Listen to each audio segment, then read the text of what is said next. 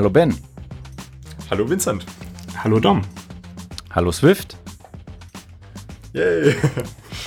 äh, achte Folge. Cool. Und wir sind halt wieder zu dritt. Ja. Wie war's im Urlaub, Dom? Äh, ja, wie so ein Urlaub ist mit Dreijährigen. Ne? Ähm, früh wach und so. Man sieht viel. Ja. Das war okay. Klingt sehr gut. Ja. Okay, ähm, wir haben das letzte Mal über Swift geredet.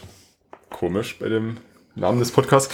Naja, auf jeden Fall haben wir so ein paar Dinge genannt, die uns selber an Swift stören und wir wollten daran gerne anknüpfen. Haben wir schon ein bisschen angekündigt und wir haben uns viele Dinge rausgesucht und wir schauen einfach mal, wie viele wir davon jetzt schaffen. Und äh, ja, fangen einfach mal an. Genau. Ähm, genau, das erste ist eine Erfahrung, die ich in den letzten zwei Wochen machen durfte und wir dachten, das passt ganz cool rein. Und zwar, ich weiß gar nicht, wie es dazu gekommen ist, aber irgendwie ist diese Idee aufgekommen, dass man ja mal ein Proposal oder eine Änderung machen könnte, damit ähm, bei Aufrufen von Map oder Flatmap auf einem Array zum Beispiel nicht nur eine Closure reingegeben wird, sondern eventuell auch ein Keypath, weil der Keypath im Endeffekt was ähnliches aussagt. Und irgendwie hatten wir drüber geredet im Slack und ja, coole Idee. Äh, super kleiner Change. Und ich habe mir gedacht, cool, dann mache ich das einfach mal als ersten Pull-Request, habe das gemacht. Und der wurde gleich abgelehnt, weil man dafür eben auf die Swift Evolution Mailing Liste erstmal gehen muss und diesen ganzen Prozess durchgehen muss. Was ich persönlich ganz schön störend fand am Anfang, habe das dann aber gemacht und habe super cooles Feedback bekommen und konnte diese ganze Idee noch viel, viel weiter spinnen mit den ganzen Leuten von der Mailingliste. Und das geht jetzt schon wieder eine ganz andere Richtung, die das bloß so als Nebeneffekt mit, mitbringt. Das finde ich richtig cool. Ja, das gilt generell ja für alle ähm, Änderung der Public API. Da brauchst du ein Proposal. Lediglich, ja. wenn du so, wenn du irgendwie jetzt, keine Ahnung, intern eine kleine Optimierung machst, die aber diese Semantik überhaupt nicht ändert, ähm, dann, also wenn du irgendwie durch den Array nur einmal durchläufst statt zweimal und das Ganze irgendwie etwas effizienter machst oder sowas, das musst du nicht proposen, aber alles, was irgendwie die, die API ändert, oder also ändert nicht nur quasi Breaking Chains, sondern auch das Hinzufügen von, von Funktionalität. Das ja. muss alles durch ein Proposal. Wusste ich persönlich nicht. Ich dachte, kleiner Change, nur so ein bisschen äh, Convenience, also ein bisschen Bequemlichkeit. Das kommt so mit rein, aber macht total Sinn. Und gerade nach der Diskussion macht es noch viel mehr Sinn, weil das halt ähm, viel zu klein gedacht war am Anfang. Das, das geht jetzt, also ich sag mal kurz, in welche Richtung das Ganze jetzt geht. Es ging jetzt eben dahin, dass man, äh, um diese Methoden überall zu implementieren, müsste man eben auf Array, auf Sequence, oder nicht auf Array, sondern eher auf Sequence, also auf dem Protokoll drunter, dann eventuell auch auf Optional und vielleicht auf vielen anderen Protokollen diese Methoden überschreiben, was äh, totaler Quatsch ist, weil das, was man damit ausdrückt, ist ja, dass ein Keypath nicht nur ein Objekt ist, was man zum Observing zum Beispiel nutzen kann, sondern dass ein Keypath eigentlich eine Closure ist, also eine Funktion, die von dem eigentlichen Objekt auf dessen Property runter äh, mappt. Das heißt, das Ganze ist eine Lens für diejenigen, die ein bisschen äh, sich mit funktionaler Programmierung schon beschäftigt haben. Und ja, genau. Das heißt, wenn man das ein bisschen generischer implementiert, zum Beispiel so, dass ein Keypath eben so eine Art Subtype von einer Closure ist, dann äh, kann man das halt nicht nur in Map und Flatmap, sondern auch in vielen anderen und auch in vielen anderen selbstgeschriebenen Methoden direkt verwenden. Richtig coole Sache. Ja, aber das genau, ist doch, macht auch ja. Ich meine, das ist doch eine, eine coole Erfahrung. Ne? Also, du hast jetzt hier ähm, ein Proposal äh, oder, nee, also auf der Mailingliste geschrieben und das Ganze wird viel cooler. Das bedeutet, wenn du das nachher wirklich umsetzt, dann ist, ist das, was du eigentlich bauen wolltest, viel cooler umgesetzt, als es vorher war. Und das fühlt sich doch besser an. Auf jeden Fall, ja. Ich merke gerade, mir fällt gerade auf, ich hatte auch vor, das ist jetzt aber schon mindestens ein Jahr her, dass ich auch mal ein, ein äh, auf der Mailingliste ein, ein, ein Pitch, also Proposal Pitch quasi gemacht habe für eine Implementation von Binärsuche, die aktuell noch komplett fehlt. Da musste ich auch, um wie in, wie in, äh, in Objective-C halt mit Keypaths auch irgendwie suchen zu können, ähm, musste ich im Endeffekt auch eine Linse ähm, damit einbauen. Und das war, also war nicht sehr intuitiv. Ähm, und die Linse musste ich aus einem spezifischen Implementationsdetail hinzufügen, konkret, weil das kein, äh, kein, kein Spaceship-Operator in, in Swift gibt, wie, wie in Ruby zum Beispiel. Also der, der dir nicht nur sagt, ob links kleiner als rechts ist, sondern dir, also quasi das, was Compare in, in Objective-C macht, der dir kleiner, gleich oder groß zurückgibt, äh, größer zurückgibt. Da es das nicht gibt, muss, musste ich diese, diese Linse machen. Und vielleicht würde mir das mit den Keypaths, die es jetzt gibt, würde das wieder, auch ohne das Hinzufügen von einem Spaceship-Operator, ähm, würde das jetzt sogar vielleicht intuitiv werden. Ja, stimmt. Das muss ich jetzt, glaube ich, nochmal angehen. Und das ist halt im Endeffekt nur ein Beispiel. Und mein Beispiel, was ich am Anfang hatte, war eben Map und Flatmap. Deins ist, die, ist jetzt die Binärsuche, aber es gibt halt ganz viele, die sofort damit äh, funktionieren würden, ohne dass man was machen müsste. Mhm. Ich finde es auch gut. Ich bin super froh, dass ich da, also ich hatte das, wie gesagt, ich habe den äh, Pull Request erstellt, ich habe ein Proposal geschrieben, alles relativ klein und einfach, weil ich dachte ja, okay, kleiner Change, ne? Ist ja nix. Und dann auch auf Twitter gepostet, wurde dann gleich angeschrieben, so dass das eben so nicht klappt, dass ich dafür eben auf die Mailingliste gehen muss. Und ähm, habe mich dann auch noch super nett mit demjenigen unterhalten. Äh, ist jemand, der das war, gerade das war bei, Airspeed Velocity, ne? Der dich angeschrieben hatte. Nee, der hatte Oder? bei, bei Apple dann drunter Okay. geschrieben. Nee, war der äh, Harlan, ich weiß den, den Nachnamen gerade gar nicht. Der macht gerade ein Praktikum im Compiler-Team bei Apple. Auf jeden Fall super netter Kontakt, war äh, super nett, hat mich eben darauf hingewiesen. Und hat sich im Endeffekt auch herausgestellt, dass das super ist. Ich habe mir jetzt mich bei, endlich bei der Mailingliste angemeldet. Das habe ich schon, oh Gott, wie lange ist Swift jetzt schon Open Source? Vor bestimmt schon anderthalb, zwei Jahre. Seitdem habe ich mir das eigentlich vorgenommen und jetzt habe ich es endlich gemacht und bin super froh, weil trotz des vielen Traffics sind echt viele interessante Dinge dabei. Es gibt eine App, mit, es gibt eine App, mit Ja. der du die Mailingliste observieren kannst, weißt du, oder? Ja, äh. Hirundo? Wie hieß die nochmal? Hirundo, ja. Hau mal mit in die Shownotes. Ich kenne die. Ich hatte die auch ausprobiert. Ähm, habe mich jetzt aber dann noch dazu entschieden, das Ganze in meine normale Inbox zu leiten, allerdings eben in verschiedene Ordner Hm. unterstrukturiert. Ich habe mein eigenes Gmail-Account E-Mail zugelegt, weil ich mir gesagt habe, nee, no way. da gehe ich unter. Nee, ich habe ich hab da extra eine Domain, also eine, so eine Art Subdomain, wo ich bei mir eben von meiner benchar.de Domain einfach noch was davor schreibe und dann landet das eben trotzdem Ah, okay. in meiner Inbox und ich kann das aber sofort in den Ordner weiterleiten. Also quasi das gleiche. Ja. Im Endeffekt schon, bloß dass es halt alles unter meiner Domain läuft. Es gibt auch eine iOS-App. Stimmt. Die Evo. Wie hieß die? Oder, hauen wir auch bei den schau, Fall. ja, packen wir in in die Show Notes. Ähm, ja, super Überleitung. Denn wir hatten, als wir vor uns überlegt haben, was, über was wir überhaupt reden wollen, was denn unsere Wünsche sind, ähm, kam zum Beispiel von dir, Vincent, ja auch was, was momentan tatsächlich auf der Mailingliste diskutiert wird. Ja, es ähm, gab von, von Erika Sadun, oder wie sie ausgesprochen wird, gab es ein Proposal für, ähm, ich nenne mal einen, den Bang Bang Operator. Also Operator von zwei Ausrufezeichen, ähm, der quasi ein Pendant zu dem, zu dem Bang Operator oder Ausrufezeichen Operator ist, zum, zum quasi Entpacken von Optionals, zum, zum gezwungenen Entpacken von Optionals ohne Test. Ähm, und die Variante mit doppeltem Ausrufezeichen bekommt als, ähm, das ist kein, kein, kein Unary Operator, der nur ein Argument hat, sondern ein Binary Operator und der rechte Teil, also hat dementsprechend noch eine, Express eine Expression auf der rechten Seite. Und dort ist ein String vorgesehen. Und konkret ist das ähm, so vorgesehen, dass du dort eine, äh, eine quasi eine, eine Fehlermeldung schreibst, beziehungsweise so wie ich es verstanden habe, eher die Begründung reinschreibst, weshalb dieser Forced ähm, Unwrap denn jetzt semantisch sicher und korrekt ist. Ähm, ist also quasi wie eine gezwungene Compiler-checked Dokumentation, weil jeder weiß, wenn man einen Kommentar über eine Zeile schreibt, dann irgendwann trennen sich Kommentar und Zeile. Ja, also, was du jetzt halt machen könntest, wäre ein, ein Guardlet drauf, ne? genau, genau. Das ist auch die, Gauntlet, Gauntlet Fatal Error ist so der Genau. momentane Weg dafür. Genau, das ist, das ist auch so die, also mit einem, und ein Guardlet und dann irgendwie ein Fatal Error drin, ne? So, das wäre das Äquivalente dazu.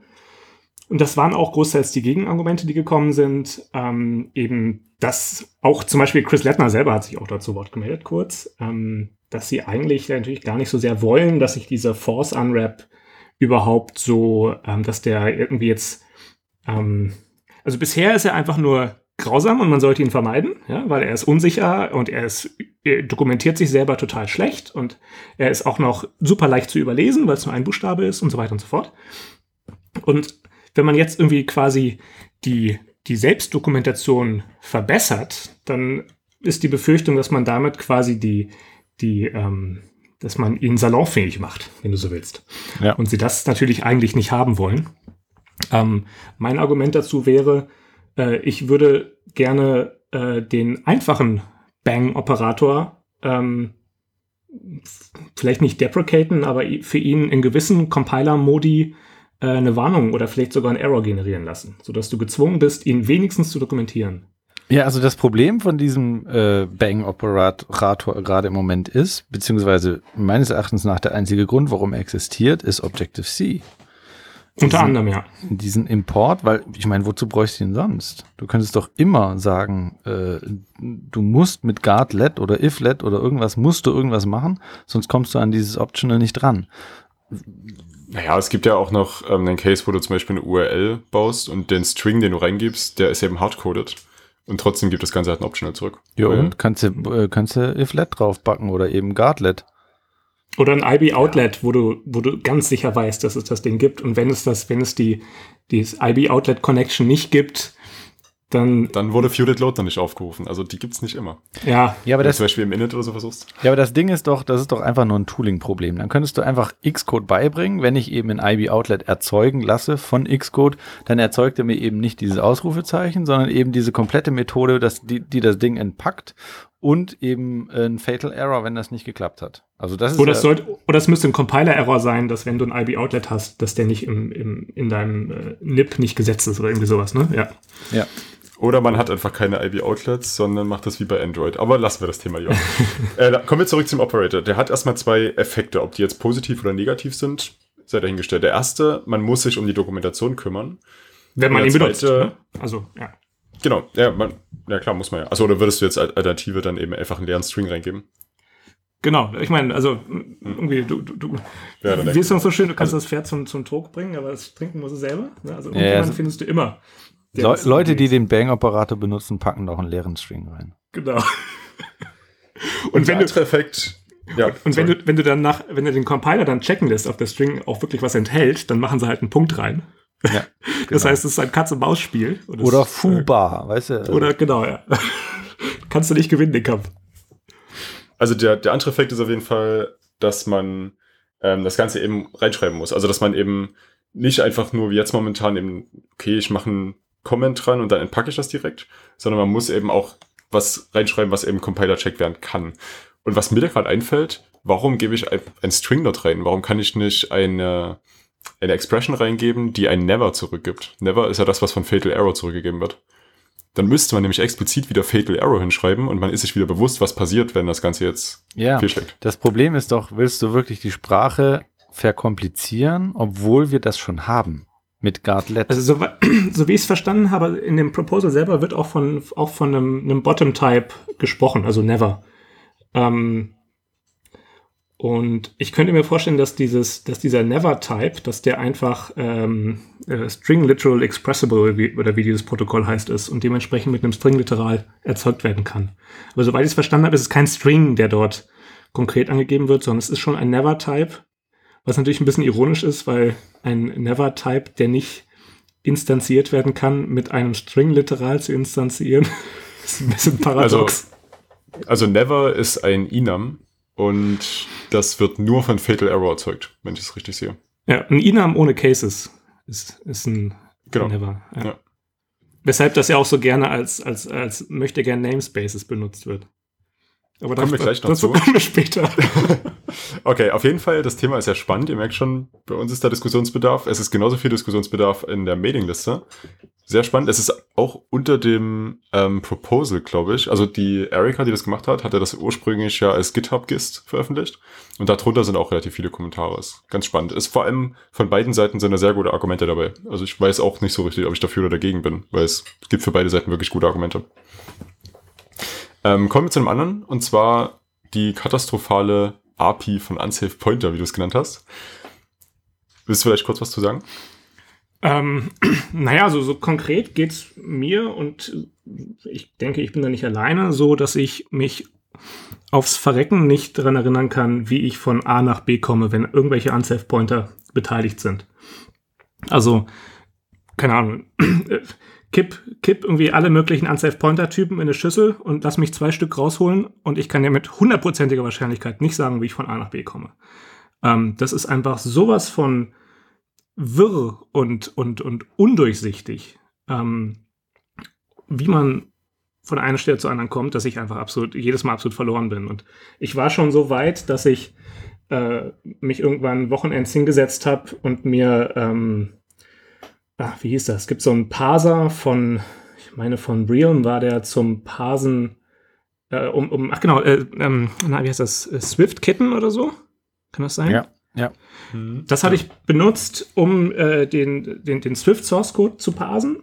Und zwar hatte ich versucht, die quasi diese, du kannst ja doch, wenn du irgendwie Import Swift in deine, in deine Datei schreibst und dann Xcode auf das Swift mit Command-Klick draufklickst, dann kriegst du so eine, wie so, ein- wie so ein Interface quasi angezeigt von dem Mhm. Code. Mhm. Ja. Und das Ding hatte ich versucht mit Swift Kitten zu parsen, um dann, also mit dem Ziel, dort alle Klassen mit Unsafe Pointer zu parsen und mir einen Graphen daraus zu bauen. Und also in jedem, in diesem Graphen wären die verschiedenen Unsafe Pointer Typen die Knoten und alle Methoden von einem zum anderen wären die Kanten. Und mein Ziel war dann ähm, mit einer mit einer ähm, mit einer Dijkstra-Suche den den kürzesten Pfad von A nach B zu finden ähm, und ein fucking unsafepointer.com zu machen, wo du einfach links den Typen und rechts den Typen angibst und das Ding dir sagt, so, hier sind folgende Wege, wie du dorthin kommst. Also ich, ich glaube, dass das Problem von diesem ganzen Ding ist und warum das auch alles so schlecht ist, Apple will nicht, dass du das benutzt. Es heißt ja nicht umsonst Unsafe. Es ist einfach, die sagen, das ist C, mach das nicht, nimm lieber Swift. Das ist halt an der Realität vorbei, ganz klar. Aber Ja. sie- sie wollen einfach das, glaube ich, nicht besser machen. Ich glaube, es kommt stark darauf an, wofür man Swift tatsächlich nutzt, weil wenn man wirklich eine App schreibt, dann braucht man es wirklich super selten. Also die Anwendungsfälle dafür sind wirklich sehr, sehr wenige. Wo, Aber es woran, es, früher mehr als das denn. woran es Also- bei mir dann gescheitert ist, das, ist, dass ähm, Swift Kitten zumindest bei meinen Tests äh, gewisse wichtige Parameter nicht ausgegeben hat. Also die, der hat dann beim Output fehlten dann die generischen Parameter von eben generischen Typen. Und das ist natürlich ein bisschen unpraktisch, wenn speziell diese Typen alle generisch sind. Und es fehlten noch so ein paar andere Sachen. So dass ich dann ähm, nach irgendwie einem halben Tag Arbeit da reinstecken, dann irgendwann das Handtuch geschmissen habe und gesagt habe, ja, gut, dann halt kein fucking Unsafe Point.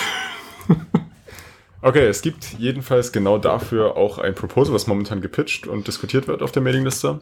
Ähm, ich hau mal das GIST von dem Ersteller dazu mit in die Shownotes rein. Da könnt ihr sehen, also der will halt einfach die Swift Pointers improven, wie die Überschrift das so schön sagt. Ähm, ist ganz nett beschrieben, was er eben genau machen möchte. Sehr detailliert auch mit die, die Implementierung dafür schon mal ein bisschen hingezeigt. Liest sich ganz spannend. Okay, ähm, weiter. Ja, dann geht's weiter zum, zum nächsten Thema, was wir uns aufgeschrieben haben, was Namespaces wären. Das hatte ich ja gerade schon so ein bisschen äh, angeschnitten, ähm, mit, mit der Erwähnung von, von, von Bottom-Types und Enums. Ähm, aktuell ist es ja so, dass jedes Target in Xcode oder quasi jedes Out, je, jeder, jedes ähm, zum Schluss gebaute ähm, Produkt von, vom Swift-Compiler ein Modul darstellt. Ähm, und innerhalb dieses Modules gibt es dann wieder noch die Aufteilung in, ähm, in Dateien. Du hast dann dieses File Private und innerhalb von Dateien hast du Private. Das ändert sich jetzt alles in Zukunft noch ein bisschen, aber so prinzipiell hast du das. Und dann gibt es, gibt es noch Public und Internal. Und ähm, das ist mir teilweise einfach nicht, ähm, nicht differenziert genug. Also ich hätte gerne die Möglichkeit, nicht mit meinen Dateistruktur irgendwelche Access-Levels zu modellieren, sondern ich möchte das auch innerhalb von der Datei möchte ich sagen können, so, ich habe hier ein Untermodul und das Ding ist bitte nur ähm, innerhalb des äußeren Moduls nutzbar oder ist es also oder vielleicht einfach nur, dass es darum geht, irgendwelche Namen kürzer machen zu können, weil du sie relativ zu dem Modul, in dem sie definiert sind, angeben kannst und du nicht diesen typischen Objective-C Rattenschwanz hast, ähm, Das ist ja was, was man jetzt schon machen kann, indem man Nested Types nimmt.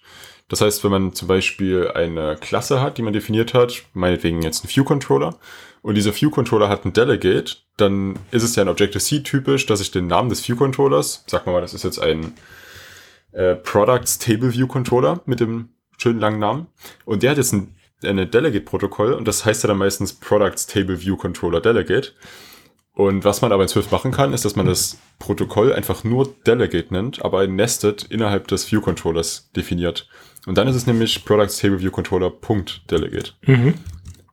Aber was, was du möchtest, ist ja das gleiche, bloß für Typen, die eben keine Typen sind, also die man nicht als Typ nutzt. Quasi ein Namespace, der eben jetzt kein Struct, Enum oder was auch immer ist. Ich hätte gerne in der Sprache selber jenseits von Nested Types die Möglichkeit, Struktur zu schaffen. Also aktuell sind mir viele Dinge in Swift zu sehr wie so ein, wie so ein großer Sack, wo du irgendwelche Typen reinwirfst und Funktionen reinwirfst und die sind aber komplett unstrukturiert. Ähm, du hast dann so teilweise Möglichkeiten, irgendwie mit, mit Extensions zumindest innerhalb eines Typen einigermaßen Struktur zu schaffen, aber auch da gibt es irgendwie Probleme, finde ich oft. Aber auch jenseits des Typen selbst hätte ich gerne die Möglichkeit, einfach zu definieren, okay, ich habe hier gewisse thematische Bereiche. Also vor allem, wenn du wenn du vielleicht jetzt in deinem Projekt Strukturen hast, die ähm, sehr ähnlich zueinander sind. Ähm, also sagen wir, du hast irgendwie eine, eine Handvoll von, von irgendwelchen Transformern und diese Transformer sind alle spezifisch für eine jeweilige Domäne. Dann hätte ich gerne ein Modul pro Domäne und möchte dafür nicht jetzt, um dann Modul hinzubekommen, irgendwelche Hacks mit irgendwelchen Enums machen. Das funktioniert zwar und ist praktisch vielleicht auch ähm, absolut okay, aber ich finde es prinzipiell einfach absolut falsch, irgendwelche Language Hacks da auszunutzen, um, um äh, die Semantik zu bekommen, die ich haben möchte. Also kurz, kurz zur Erklärung, ein Enum wird deswegen verwendet, weil es eben, wenn es keine Cases hat, gar nicht initialisiert werden kann. Wenn man dann Struct nehmen würde, dann könnte man dieses Struct immer initialisieren, was ja nicht dem Prinzip eines Namespaces entspricht. Und deswegen hat man da mal gedacht, okay, dann nehmen wir halt Enums. Ähm, das Ganze gibt's ja auch in Sprachen, die sehr erfolgreich damit fahren, wie C++ und C Sharp zum Beispiel.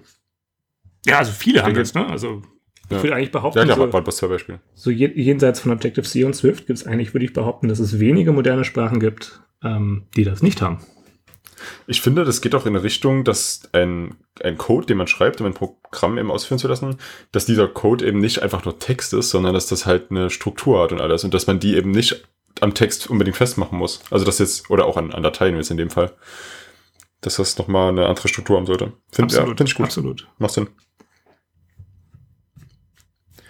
Okay. Dann sind wir uns ja einig. Dumm, siehst du auch so, oder? Ja, ja, ja. Ich habe ich hab, äh, gelauscht und ich äh, stimme zu. okay. Dom, was sagst du denn, was sagst du denn zu, zu, zu, zu Bens nächstem Thema, der Union Types? Union Types. Ähm, also ich kann mal, mal sagen, was ich, äh, wie ich das verstanden habe. Und zwar Union Types bedeutet, dass ich eben sagen kann, in diesem Container, sagen wir mal vielleicht äh, ein Array, können entweder Ints oder Strings enthalten sein. Im Moment geht das nicht. Oder es geht nur über ein, so ein bisschen so einem, dass man einen Enum nimmt und dort eben die Associated Values dazu packt. Ähm, aber dann versteckt man viel von dem, was man eigentlich transportieren möchte, wieder in einem Enum, wo ich reingucken muss, was ist da eigentlich drin. Und so ein, so ein, so ein Union-Type, da könnte ich dann einfach hinschreiben, zum Beispiel, also mit einem Oder-Operator, dann würde ich hinschreiben int oder string. Also das, was da reinkommt, ist eben entweder ein int oder ein string. Und ähm, ich kann mir dann überlegen, was ich damit mache. Habe ich es richtig genau. erklärt? Genau. Kann man so sagen, ja. Also für mich füllt das Ganze ein bisschen die Lücke, ähm, die man. Also wir haben ja in Swift ähm, Tuples und wir haben Structs. Die sind sehr, sehr ähnlich, mit dem Unterschied, dass Structs eben einen Namen haben und dass Structs Methoden haben können. Ansonsten, die können beide exakt einfach nur Values. Also und Pattern Matching. Da sind Tuples deutlich besser. Oder das sind Tuples möglich. ähm, auf, ansonsten sind die beiden genau das, was ein Union-Type zu einem Enum ist. Das heißt, ähm, ein Tuple und äh, Union-Type würden da auf einer Reihe stehen und Struct und Enum. Das heißt, Struct und Enum, die haben Namen, die haben Methoden, das sind richtige Typen, die man eben mehrfach wiederverwendet. Und Tuple und Union-Type sind welche, die man eben so in kleinerem Level, also in, in einem kleineren Access-Level benutzt. Das sind sogenannte, sogenannte Structural Types, weil die also ihre, ihre Identität kommt nicht durch ihren Namen, sondern durch ihre Struktur.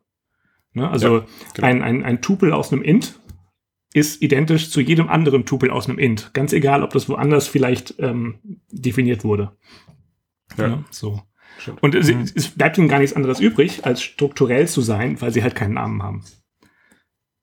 Was, wie du sonst, also wie aktuell so ein Union-Type lösen könntest, aber das hat halt null Convenience, ist, dass du halt ein leeres Protokoll erstellst. Das könntest du benennen irgendwie int or string. Ja? Protokoll int or string, das ist leer, da ist nichts drin. Und dann ähm, mit einer Extension auf int und string deklarierst du, dass beide eben int or string implementieren. Aber du und kannst dann, ja nicht verhindern, dass irgendjemand kommt ja. aus deinem Team und sagt, Double ist auch int und string. int oder string. Ja, genau, es ist Salat. Genau, es ist nicht geschlossen, das ist das eine Problem. Das andere Problem ist, ich meine, das skaliert halt nicht. Also, ja. Machen wir uns nichts vor. Das ist, das ist Quatsch. Ja. Also ich sehe das ein bisschen als ähm, ein eingeschränkteres Any. Also wir haben Any in der Sprache, das sagt ja aus, es kann alles sein. Was ich dir hier gebe, das alles Mögliche. Und dann muss man ja auch checken, okay, ist das jetzt ein Int oder ist das ein String? Das könnte man ja an der Stelle verwenden. Das hätte im Endeffekt den gleichen Effekt, plus dass es eben nicht eingeschränkt ist. Also da könnte man auch ein Double reingeben und es würde trotzdem irgendwie kompilieren. Halt, mhm. Genau, kompilieren. Mhm. Und das int oder String wäre auch ein any, sagt aber, es ist nicht komplett any, es ist halt entweder ein int oder ein String. Ich kann ja zur Compile-Zeit jetzt nicht genau sagen, was von den beiden, aber es ist definitiv eins von den beiden. Ich könnte mir vorstellen, dass das ein bisschen schwieriger zu implementieren ist, weil man vermutlich dann an, also so wie ich es mir vorstelle, ich habe jetzt nicht nachgeschaut, wie es implementiert ist, aber ich könnte mir vorstellen, dass man dann irgendwie an jeder Stelle davon ausgehen muss, dass es sich hier um einen Union-Type handelt. Und das könnte schon ziemlich schwierig sein. Ja. Also, so wie ich es mir von Implementation vorstelle, ist wie ein, wie ein, ein Enum. Nur halt, dass die Cases keine Namen besitzen und das auch, also jeder Case hat keinen Namen, aber dafür immer einen Parameter, also ein Associated Value. Und der Typ des Values wird quasi zum impliziten Namen von dem Case. Das heißt, du hast dann irgendwie, du würdest nicht schreiben enum foo und dann irgendwie Case A, Case B, und Case A hat halt ein int dran und Case B ein String, sondern du würdest schreiben Union und ja, wie man den jetzt benennen würde, ich weiß nicht, ob man den Namen, ne, Namen geben würde oder ob, oder ob der Name implizit käme von den Typen. Ähm, und dann hast du Case int und Case String. Das heißt, du lässt den, diesen zusätzlichen Namen komplett weg. Und ich glaube, also du, ich glaube, du, du willst es quasi eher äh, generieren lassen vom Compiler. Also, so wie ich daran gehen würde, ist zu versuchen, das auf Enums basierend zu implementieren. Dass das einfach quasi Name-Erased Enums sind, die halt noch eine äh, zusätzliche ähm, quasi Struktur haben, dass sie halt nur einen Parameter, aber genau einen Parameter haben. Aber was, was Ben schon sagte, vermutlich ist es ja dann so, dass quasi überall, wo äh, der Typchecker jetzt ähm, äh, anspringt oder wo, wo Typen halt ähm, ermittelt werden müssen, müsste Swift an der Stelle davon ausgehen, dass dort ein, ein, ein Union-Type vorhanden sein könnte.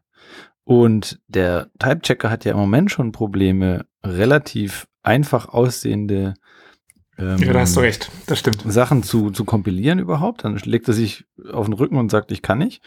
Ähm, und, und wenn du jetzt dann noch das ganze, das Typensystem verkomplizierst, ich glaube, das wäre eher kontraproduktiv im Moment. Ich würde es auch lieber als Sprachfeature sehen ich, also es, im Endeffekt, es, man muss echt gucken, ob man es wirklich dann überall zulässt, weil das ist dann halt, das wirft ziemlich viel um.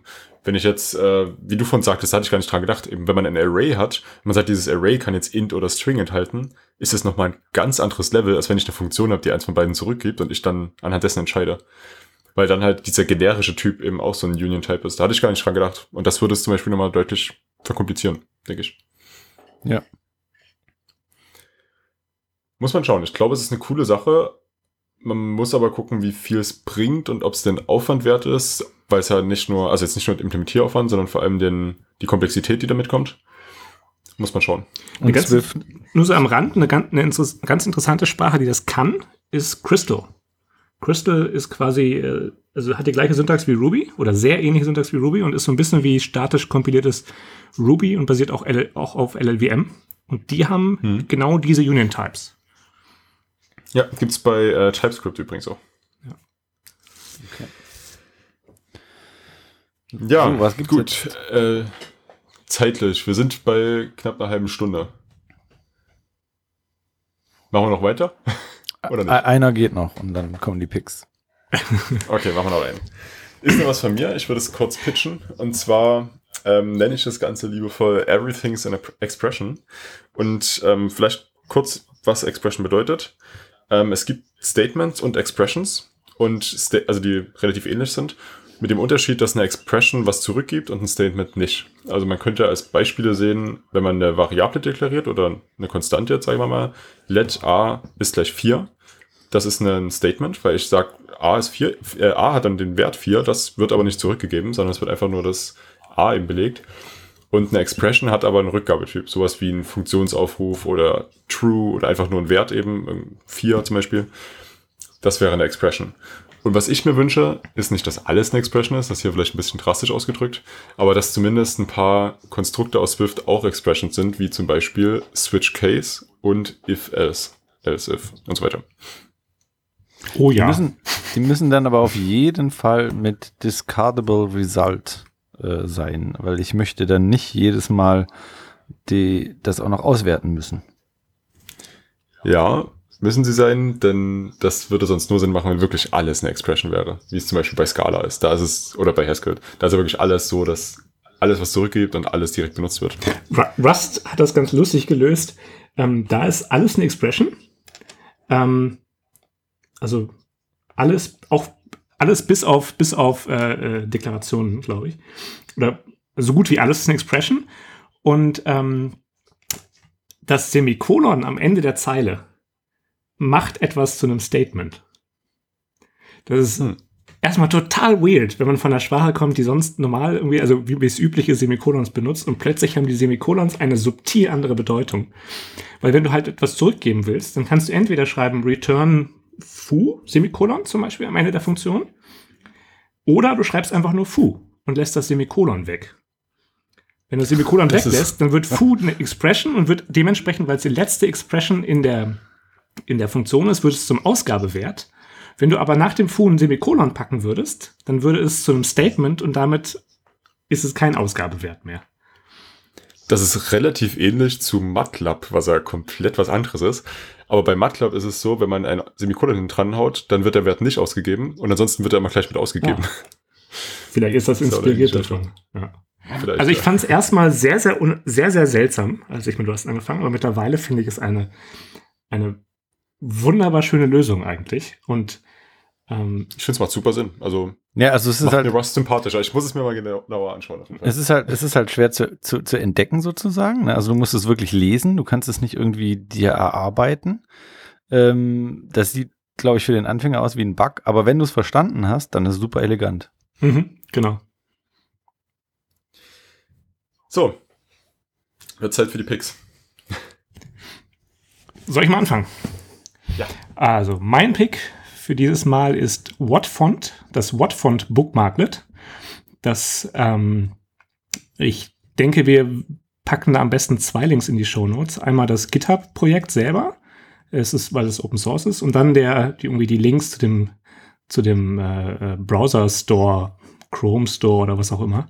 Denn das ist eine, eine Chrome Extension und ich glaube auch Safari Extension, die du, wenn du sie aktivierst, ähm, nutzen kannst, um mit deiner Maus über beliebige Texte auf einer Webseite zu fahren. Und du kriegst dann so ein kleines, einen kleinen Tooltip, der mit, mitläuft, der dir immer genau anzeigt, welcher Font jetzt gerade ähm, benutzt wird für den jeweiligen Text drunter. Das ist, finde ich, super praktisch, wenn man wissen will, was, also benutzt Apple jetzt gerade irgendwie äh, benutzen die gerade San Francisco auf der Webseite oder ist es doch irgendwas, ist es doch Helvetica oder irgendwas anderes und man nicht irgendwie jetzt in den Source Code schauen will und dann irgendwie etliche CSS-Dateien oder irgendwie in, in den Browser-Debugger steigen möchte, sondern einfach nur innerhalb von zwei Sekunden sehen will, okay, das ist San Francisco oder es ist nicht. Cool. Würde ich gerade sagen, man kann ja äh, in Safari rechtsklick Inspect Element und dann hat man auf der rechten Seite, kann man sich auch die Styles auswählen und sieht dort auch die Schrift drin. Ist natürlich nicht so bequem, wie einfach nur drüber zu hovern. Genau, das ist der, der so Single Button It Just Works ja. Modus. Ja, coole Sache. Auf jeden Fall gesternt. Soll ich weitermachen? Oh, das ist, ist sorry, ist schon relativ alt, sehe ich gerade. Vor sechs Jahren angelegt und vor einem Jahr eine Version 2.0 rausgehauen. Gestern gefunden. so cool. Nachdem ich jahrelang in den Code gestiegen bin, dachte ich, nee, jetzt mache ich das nur so. Okay.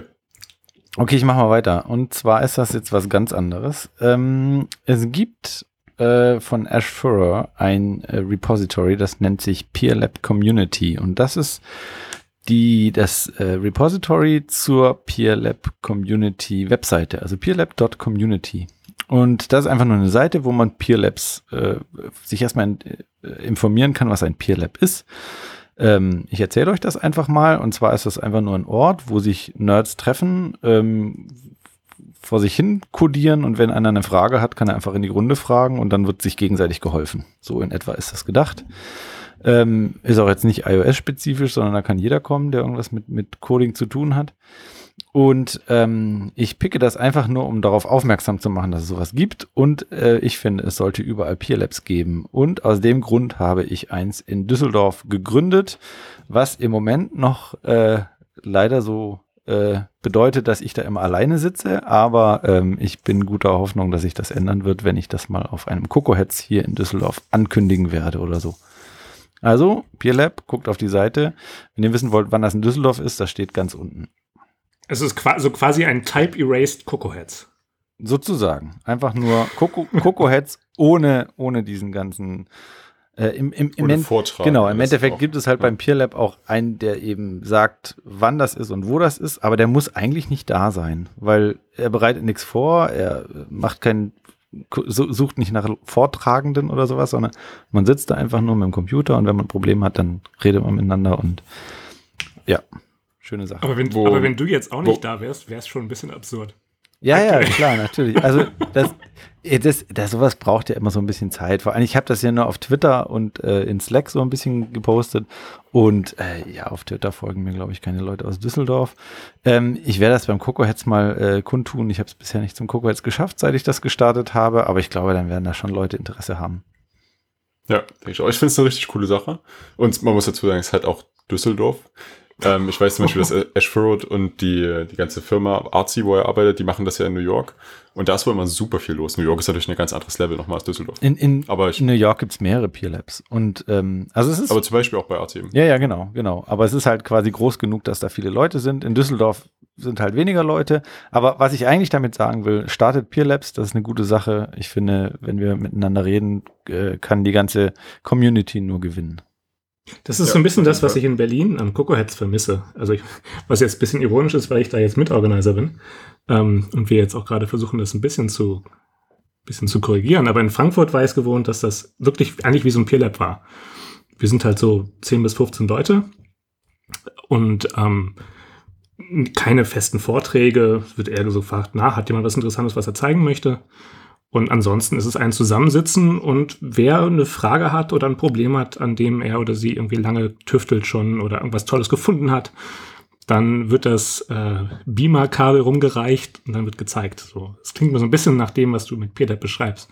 Während es in Berlin ähm, aktuell bei uns so ist, dass wir halt zwei feste Talks pro Veranstaltung haben. Dazwischen gibt's eine Pizza und nach den Talks gehen die meisten. Und wir ja, hätten das also, gerne ein bisschen mehr Peer-Lab-mäßig. In Berlin gibt es auch ein Peer Lab. Das ist jetzt aber im Soundcloud äh, Headquarter. Ich weiß nicht, ob es das da noch gibt.